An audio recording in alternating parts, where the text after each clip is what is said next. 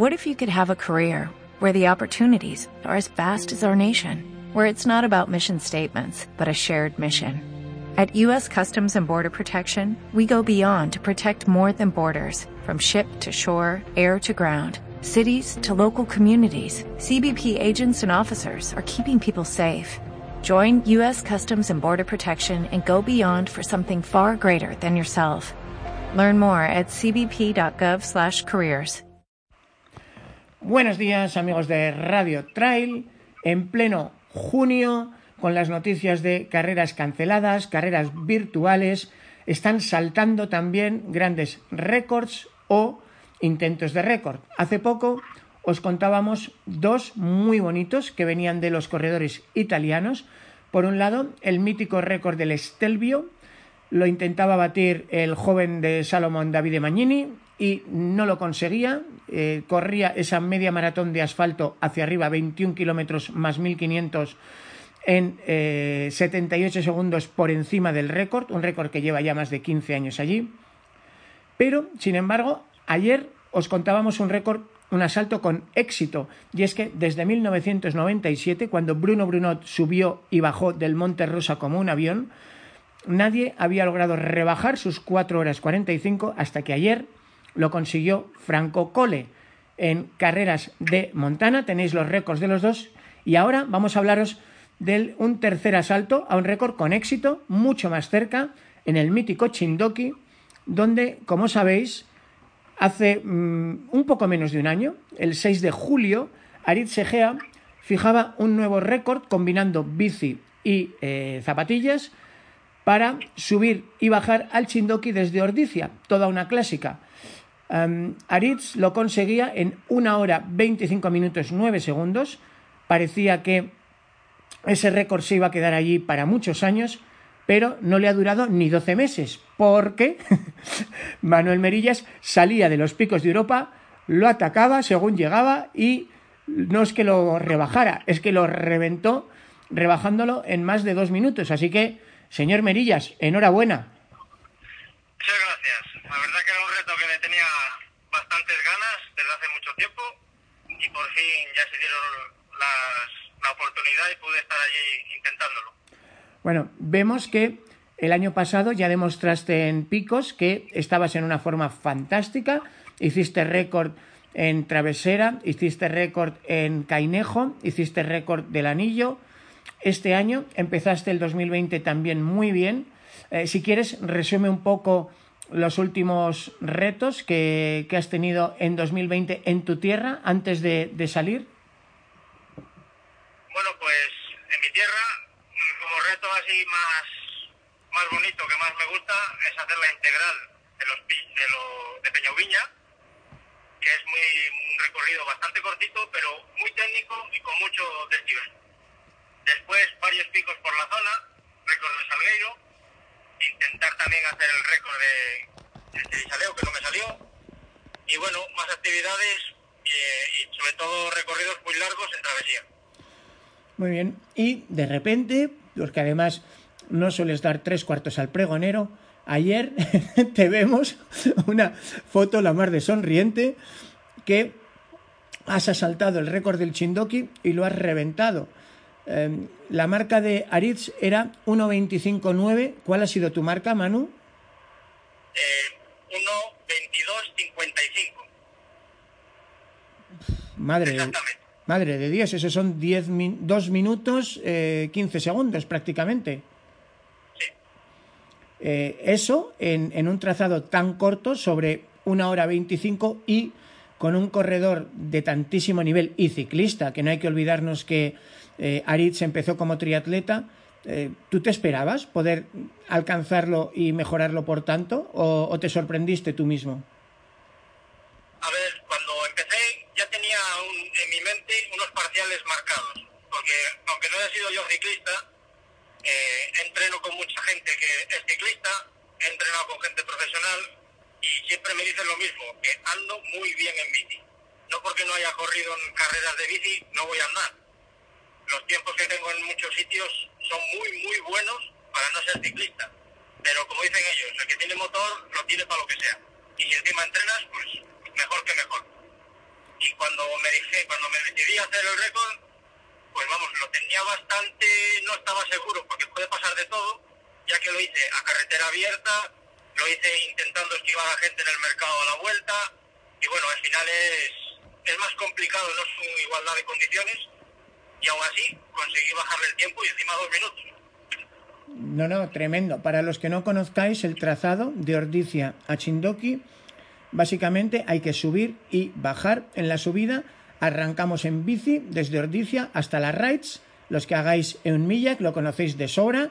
Es ese eh, ermita fantástica con su bar. Son 8 kilómetros con 250 positivos. En las Rides nos bajamos de la bici, echamos a correr como locos 3,7 kilómetros, más 990 positivos. Tocamos cima a 1346 en el Chindoki, el buzón. Y eh, el tercer segmento, lógicamente, es 3,7 kilómetros a pie y menos 990.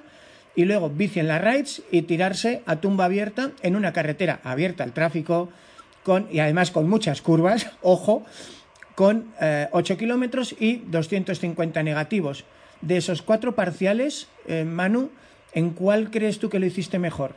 ¿Y cuál te costó más? Eh, yo creo que el que mejor lo hice y me costó, yo creo que fue el que mejor llevé, y encima es el terreno de, de Arich, el de subida. Ahí le conseguí meter más de un minuto en la subida y después en la bajada, que la bajada siempre ha sido muy bueno y ahí me encontré mejor y es donde le metí el otro minuto y poco ya que en la bici hicimos parciales iguales, o sea, segundo arriba, segundo abajo. Hombre, pues tiene un mérito enorme, porque si en la bici, para que os hagáis una idea, eh, Aritz hizo una hora 0 minutos 16 eh, en la primer parcial de bici, eh, no, perdona, 16, no. 16 minutos 56 segundos en la bici, primer parcial, segundo parcial 39-20 y en bajada la bici eh, perdón, eh, corriendo 18-12 y la bici 10-41. Eh, es muy difícil rebajar un solo minuto corriendo si en un segmento era 39-20 y en el otro era 18-12 de bajada. Sí, mira, te, cuento los parciales míos para que veáis más claro todo. En la subida de bici tardé 17 minutos justos, en la subida de correr tardé 38 minutos 10 segundos, en la bajada 16.50, si no me equivoco, y en la bajada de bici 11.55, si no me equivoco también. O sea, son parciales muy parecidos quitándole el tramo de correr. Bueno, incluso en la bici de bajada más, uh, más despacio que él, incluso. Claro, yo no puedo, o sea, yo soy muy buen bajador en bici, eh, bajo a tumba abierta como quien dice, pero no puedo pasar al otro carril eso es, muy peligroso con carretera abierta. Y claro, hay, si pasan una curva a 40 por hora, él podría pasar a 45 47 por hora. Ya.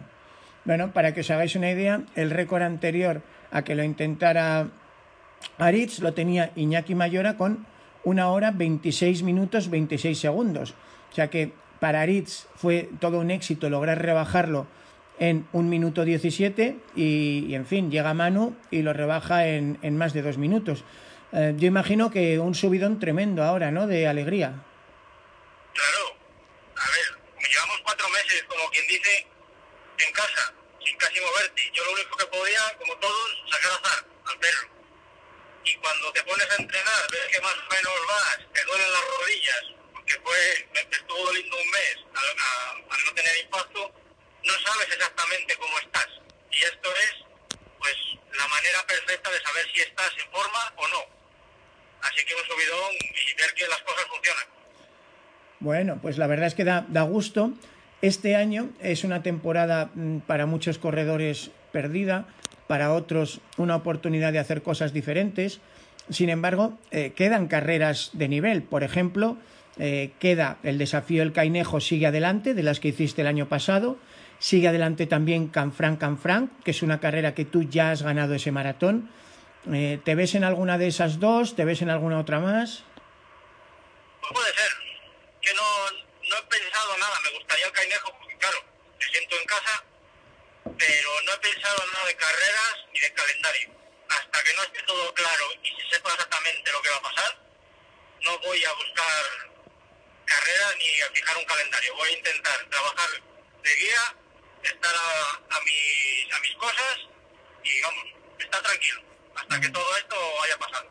Bueno, oye, eh, escuchándote, tú lo, o sea, parece como magia, ¿no? Eso de que salgo del confinamiento, me pongo a correr y, estoy mm, también o mejor que nunca, rebajando mis propios tiempos, rebajando marcas, pero en realidad eh, yo que te sigo a diario las cosas que vas publicando, eh, para nada es así. O sea, te has pegado unas panzadas corriendo y con la bici eh, descomunales. A ver, si quieres comentar un poquito cómo alternas bici, montaña y para que te funcione y cómo te aseguras de que la carga de trabajo no te revienta, que es un poco lo que te ha pasado otros años, de que mmm, como tenías una resistencia al dolor y una, y una rasmia tan tremenda, pues acababas haciéndote daño. Ahora, ¿cómo controlas eso y, sin embargo sigues entrenando a lo bestia? Pues, como ya sabes, hace poco publiqué que había estado creándome un hábito sobre la alimentación y sobre la hidratación en, en entrenamientos. Pues llevo muchos, muchos días, muchos, que ya lo pondré más adelante, ya lo haré público. Estoy creando un hábito de entrenamientos para poder entrenar más. Es muy duro, muy complicado, pero claro, ahí está el secreto. Poder entrenar, asimilar y poder entrenar en el mínimo tiempo posible. Y ahí, bueno, los resultados están a la vista. Y bueno, lo de la magia es un poco, vamos, es que no, no es así, porque durante el confinamiento en bici me metí casi 4.000 kilómetros de, de rodillo y me metí una media de 6 horas, 20 minutos, los meses que estuvimos confinados, entre ejercicios y bici. Todo por eso, para llevar a, ca a, cabo el método que estoy intentando conseguir, que yo creo que mi cuerpo ya lo ha asimilado.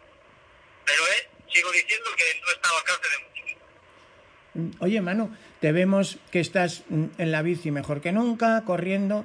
Eh, a mí me haría ilusión volverte a ver alguna vez con las tablas eh, peleando a, a, tope. ¿Te apetece? ¿Te lo has planteado? ¿Es un mundillo que ahora mismo no, no te llama? Me llama más el hacer eh, montaña en invierno, hacer retos en invierno. Me llama más hacer kilómetros y vivir experiencias fuera de las carreras de travesía. Porque la verdad, hoy en día, las carreras que hay en mi zona, que son la Copa Norte, pues sí, están bien, son cuatro, pero si quiero hacer otras, tendría que ir hasta los Pirineos siempre y me queda a 8 o 9 horas y no me apetece coger el coche y moverme tanto. Así que sí que me verás en un futuro, pero de momento me gusta más hacer travesía y disfrutar de la montaña en invierno. Oye, mucha gente no sabe, Manu, que eh, tú de pequeño, es decir, eh, te lanzaste ya a las ultras y te metiste eh, nada más y nada menos que en, en Millac. En las 100 millas yo creo que no llegabas ni a 20 años y hiciste podio. Eh, ¿Te has planteado volver a un Millac? Porque ahora probablemente es una carrera muchísimo más famosa que cuando tú estuviste y sin embargo para nada ha cambiado su estilo ni su espíritu. Sigue siendo una carrera de populares para populares. ¿Te, te tira esa carrera? Me encanta esa carrera. De hecho, ayer cuando estábamos por el Chindoki, lo estuve hablando con mi pareja y siempre las busca, buscas carreras de 100 kilómetros que sean bonitas, que no sé, que te atraigan y sin duda si volviera a hacer una carrera de 100 millas iría a la de, la, la porque en su día me dejó muy buen sabor de boca. Y sí, en su día también lo hice con 20 años, no, hice con 20, me retiré de 140 con algún huesecillo roto, con alguna magulladura en los pies y al año siguiente, con 20 años, volví, regresé. Y entonces sí fue cuando ya conseguí quedar tercero. Hmm. Bueno, pues estoy seguro que cualquiera de los fans de Unmilla, como yo, daría lo que fuera por volverte a ver galopando por el Chindoki, por el Aizcorri, verte pasar Tolosa, las Raids, en fin. Ojalá de aquí a un año podamos estar echándonos algún pote por Beasain. Con el tiempo no te extrañe, porque me gustaría. bueno, cuídate mucho y enhorabuena, Manu. Muchas gracias. Ahora por más. Así sea. Venga.